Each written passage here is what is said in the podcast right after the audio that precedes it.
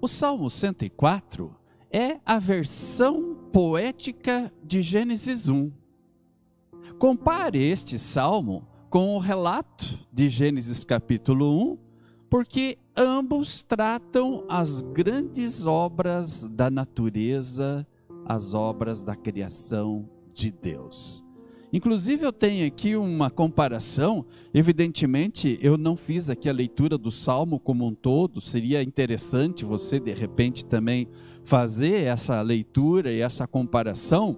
Mas, por exemplo, se você vai comparar Gênesis 1, 1 a 8 com o Salmo 104, 1 a 6, ali você vai observar que ambos estão falando da questão da criação das luz, da luz, das trevas, céus e mares. No dia 3, isso foi dia 1 e dia 2, né? No dia 3, ou seja, na sequência dos dias da criação, primeiro dia, segundo dia da criação, então no terceiro dia ou dia 3, nós temos ali a separação das águas e terra seca, né? Também o surgimento das plantas. Aí você compara Gênesis 1, 9 a 13 com o Salmo 104, versículos 7 a 18. Nos dias da criação, quando você observa lá o dia 4, você vai ler o nascimento, né? A criação do sol, da lua e das estrelas. Deus colocando os grandes firmamentos e as grandes estrelas e tudo mais, né? Então, Gênesis 1, 20 a 31, comparando com Salmo 104, versículos 24 a 30, esses são os animais seres, e seres humanos, né? Ainda falando do sol, luas, estrelas, é Gênesis 1, 14 a 19, tá? Vamos lá então para não dar confusão.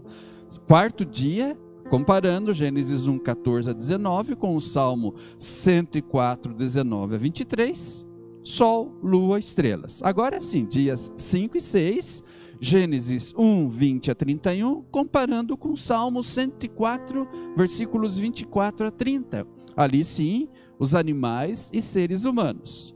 E no sétimo dia, né, dia 7, ali a sequência dos dias da criação, Gênesis 2, versículos 1 a 3, e o Salmo 104, versículos 31 a 35, Deus descansando então das suas obras. Então por aí você vê como é importante a gente fazer a leitura comparando Gênesis 1, e Gênesis 2, o comecinho de Gênesis 2, com o Salmo 104. Voltando aqui os nossos olhos para o Salmo especificamente falando, nós vemos aqui o salmista apresentando a criação em forma de poesia.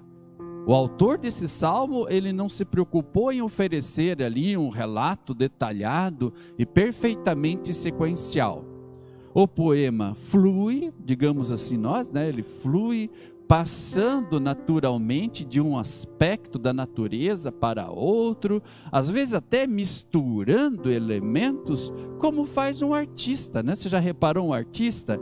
Ele vai pintar uma obra-prima, aí ele mistura os elementos. Assim também o salmista vai construindo a, sua obra-prima, o seu salmo, e misturando assim os elementos. E é interessante observar também algumas características desse hino, ou seja, o salmo começa e termina com Deus, né? Bendiz a minha alma ao, ao Senhor. E ali no final também ele diz: Bendize, ó minha alma, ao Senhor. Vocês repararam isso? Bem interessante. Então, aqui, toda a criação é como um comentário entre parênteses, e o que vem antes e continua depois é o eterno Deus, ou seja, fala-se do eterno Deus e imediatamente então coloca-se ali um aspecto da criação. Antes de descrever a criação do universo, inclusive, como já até citado aqui, o salmista ele diz: Bendize, ó minha alma, ao Senhor. Senhor Deus meu, como tu és magnificente, sobrevestido de glória e majestade, coberto de luz como de um manto. Isso está lá nos versos 1 e 2, né? bem no comecinho ali do Salmo. E daí depois ele vai falar sobre as maravilhosas obras do Criador. E ele fecha então o parêntese com essas palavras. E são palavras de louvor. E as palavras são: Bendize, ó minha alma, ao Senhor, aleluia, conforme ali lemos no versículo 35. Então, entre os parentes da, os parênteses da eternidade, encontramos ali a descrição do trabalho de Deus em formar e sustentar o mundo. Isso vai ali desde o versículo 2 e vai permear todo o pensamento nos versículos seguintes, esse mesmo pensamento, até chegar lá no versículo 35. Reparem vocês, por exemplo, olhando assim meio por cima os versículos que a gente não leu aqui no, no início, né? Mas ele começa com o céu, as águas, a terra e também o papel dos seres celestiais. Isso está ali no 2 e no versículo 2 até o versículo 6, né? Bem interessante ali. Inclusive, lá no relato de Gênesis 1, ele não fala sobre a criação nem papel dos anjos. Não sei se vocês já se atentaram para esse detalhe. Se você procurar lá em Gênesis 1, né, você não vai ver, ler nada sobre os anjos, né? sobre o papel deles ou outros seres celestiais, mas nós temos trechos bíblicos, outros assim, na, na, na Escritura Sagrada, tratando justamente do que? tratando aí a respeito dessas criaturas. Tratam como criaturas que servem a Deus e até ministram as necessidades dos homens. Então esse salmo ele é citado no Novo Testamento, inclusive, para apoiar a importante distinção entre o Deus, o criador, no caso, e os anjos, os seus ministros. Inclusive, quando a Bíblia põe essa distinção e ela chama atenção para o fato de que Jesus é Deus e digno de adoração, em contraste com os anjos, que são ministros que servem à disposição do seu Criador. Isso está lá em Hebreus 1, 5 a 14. Com, e aí compare com a citação do Salmo 104, esse lido agora, versículo 4 ali, né? Quando ele fala: Fazes a teus anjos ventos e a teus ministros labaredas de fogo, e assim por diante. Então, nós temos aqui também até uma alusão, aqui no Salmo 104, a questão dos anjos, coisa, por exemplo, que lá em Gênesis, detalhe esse que em Gênesis não é mencionado. Bom, gente, então, depois de criar os céus, a terra e as águas, Deus começou o trabalho de colocar, digamos assim, ordem na coisa, né? Colocar ordem ali na sua obra. Ele separou as águas da terra seca, definindo os vales e montes e regando os campos. Isso está ali nos versos 7 a 11. Todos os elementos ali do ecossistema que Deus criou, você lê aqui, percebe que eles contribuem ao funcionamento dos ciclos necessários para proporcionar condições de vida, sustentando plantas, animais e seres humanos. Isso está ali nos versos 12 a 18. E cada criatura ali encontrando assim o que precisa em seu habitat. Então, para manter ordem no mundo temporal, o que, que Deus fez? Ele criou os corpos celestiais para governar os ciclos do tempo isso está lá nos versículos 19 a 23. Diz o texto: a lua e o sol regem seus respectivos períodos diários, e tanto animais como homens estabelecem suas rotinas nessa base do tempo, ou de tempo. E no quinto e sexto dias, depois de haver Deus preparado os ambientes adequados, ele encheu então o mar e a terra com uma variedade imensa de animais. Isso está nos versículos 24 a 30.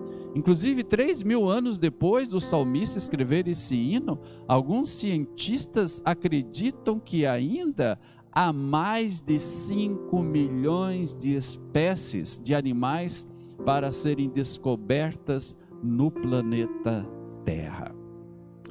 Meus irmãos, vamos então agora nos atentar mais nos versículos propriamente ditos, esses que serão lidos no próximo domingo, que será justamente esse próximo domingo, 18 após Pentecostes. Versículo 27 diz ali: Todos esperam de ti que lhes des de comer a seu tempo. Ele está dizendo assim que toda a criação, principalmente aqui mais diretamente os animais, depende de Deus, esperando justamente que Deus lhes dê o alimento no tempo certo. E é muito bom, né, que esse salmo seja até o salmo de hoje, porque hoje começou a primavera, né, esse ciclo importante da renovação da vida, também estabelecido aqui pelo nosso Deus.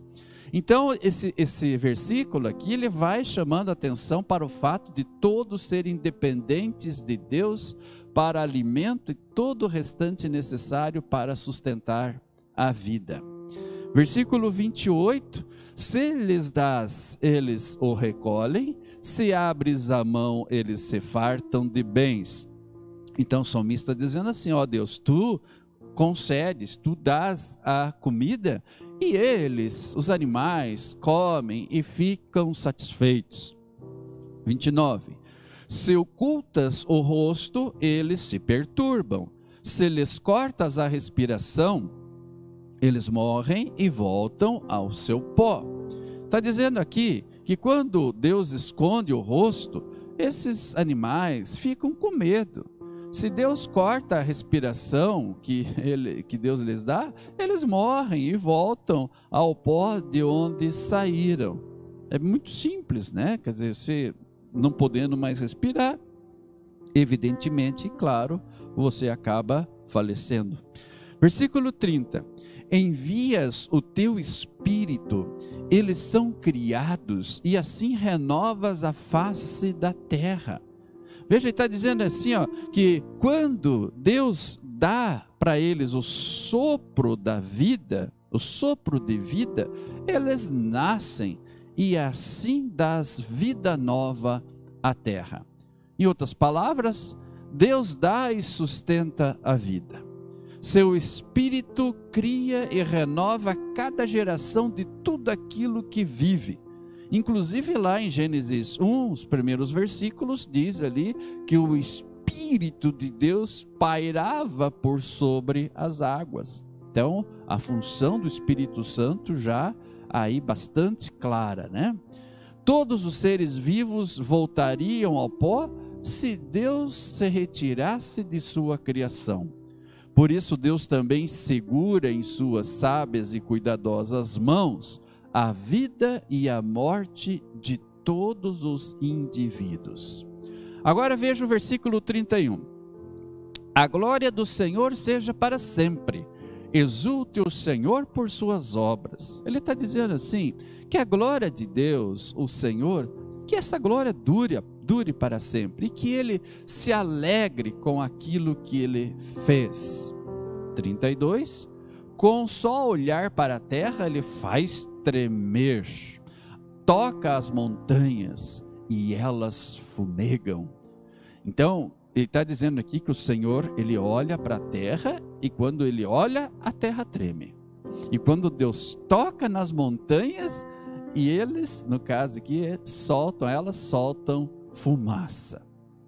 A oração nos versículos 31 e 32, se você olhar bem ali está uma oração, vai no sentido de que toda a criação continue mostrando a glória de Deus a fim de que ele seja sempre regozijado, que ele se regozije nessa obra da criação, que Deus se alegre, que ele se deleite com a obra da criação. Esse deleite de Deus não foi só quando ele terminou e olhou e disse que estava tudo muito bom, né? Assim estava tudo muito bom, como ele, ele, ele realmente criou, como ele organizou as coisas. Mas Deus, ele se regala, ele se delicia, ele fica feliz com o resultado da sua criação e essa alegria ela é reiterada diariamente. Então, a oração aqui nesses versículos reflete Gênesis 1, quando Deus, pela primeira vez, como eu já coloquei aqui, ele viu a sua criação e disse: Eis que tudo é muito bom. Quer dizer, ele de declarou a criação boa. E além disso, o salmista confessa que o poder de Deus está incomparavelmente além da criação e que um simples olhar ou toque supera até mesmo as poderosas montanhas. Aí vem o versículo 33: Cantarei ao Senhor enquanto eu viver, cantarei louvores ao meu Deus durante a minha vida. Ele está dizendo: Olha, cantarei louvores ao Senhor enquanto existe vida em mim. Eu vou cantar ao meu Deus a minha vida inteira. Versículo 34: Seja-lhe agradável a minha meditação e eu me alegrarei no Senhor.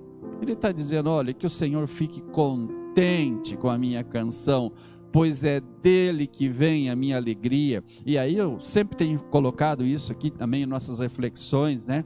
Os nossos hinos nos cultos, gente. Nossos hinos nos cultos, como eles precisam e devem ser cantados né, com muita alegria, não com vergonha. A gente fica com, ah, eu não tenho uma voz tão bonita, eu não tenho uma voz tão legal, né, mas você tem que realmente no culto, em casa também, mas principalmente nesse momento de adoração a Deus, o culto público, realmente você ali colocar diante dele a tua gratidão e a tua alegria em forma de hino, cante e cante com força. Versículo 35.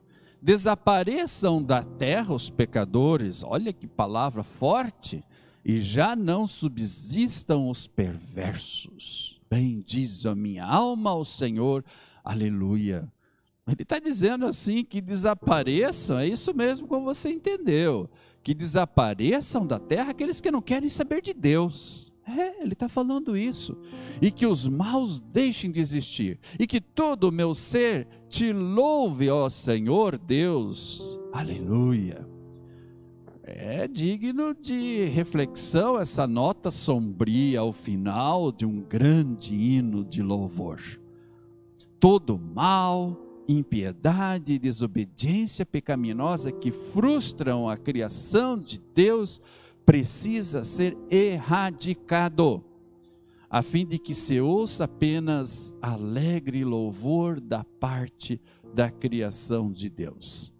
E depois da criação, então, o autor volta à eternidade, ou melhor, ao eterno. Isso está tá lá nos versículos 31 a 35. Como se fosse cantar um hino de louvor no templo no sábado, ele afirma: a glória do Senhor seja para sempre, exulte o Senhor por suas obras. Está lá no versículo 31. Meus irmãos, nossa meditação nas grandes obras de Deus deve também nos levar à mesma conclusão.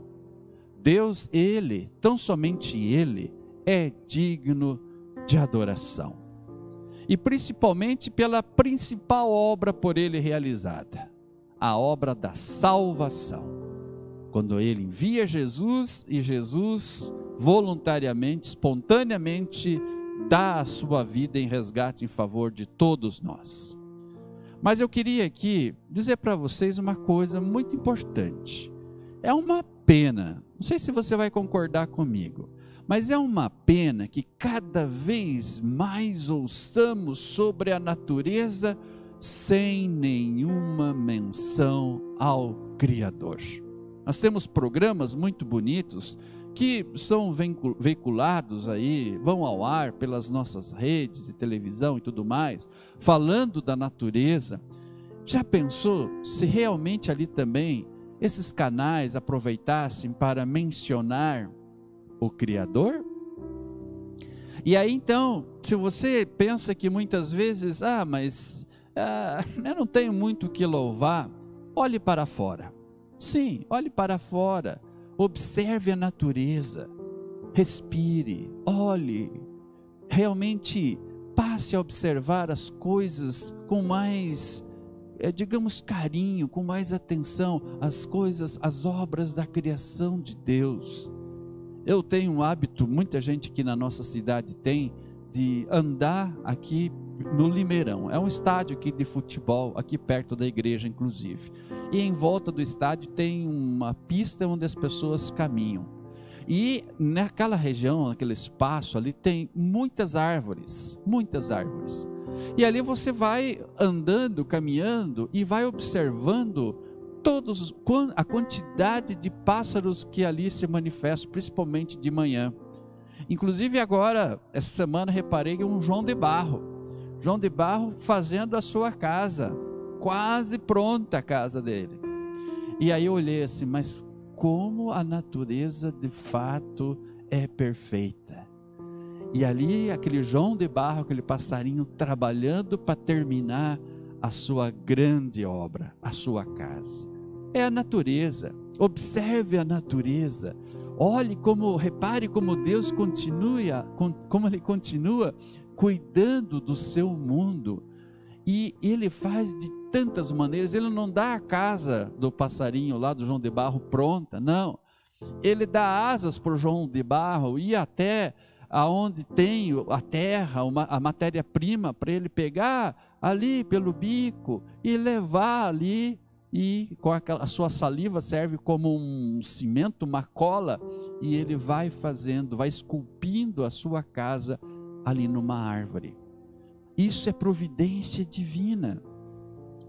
Por isso eu queria, de repente, até lembrar para vocês algo assim muito importante sobre essa questão da natureza e como Deus continua cuidando do seu mundo, né? É só lembrar ali quando Jesus estava diante de uma violenta tempestade e ele disse: "Acalma-te, emudece". Lá isso está em Marcos 4:39 e diz ali que tudo se acalmou, nem mesmo o vento foi capaz de desobedecer a uma ordem do Salvador. Nem mesmo a morte pode ser comparada ao poder de Deus, uma vez que a pedra obedeceu a sua ordem e saiu rolando ali do túmulo na manhã de Páscoa. Meus irmãos, Deus continua sendo o Senhor sobre a natureza.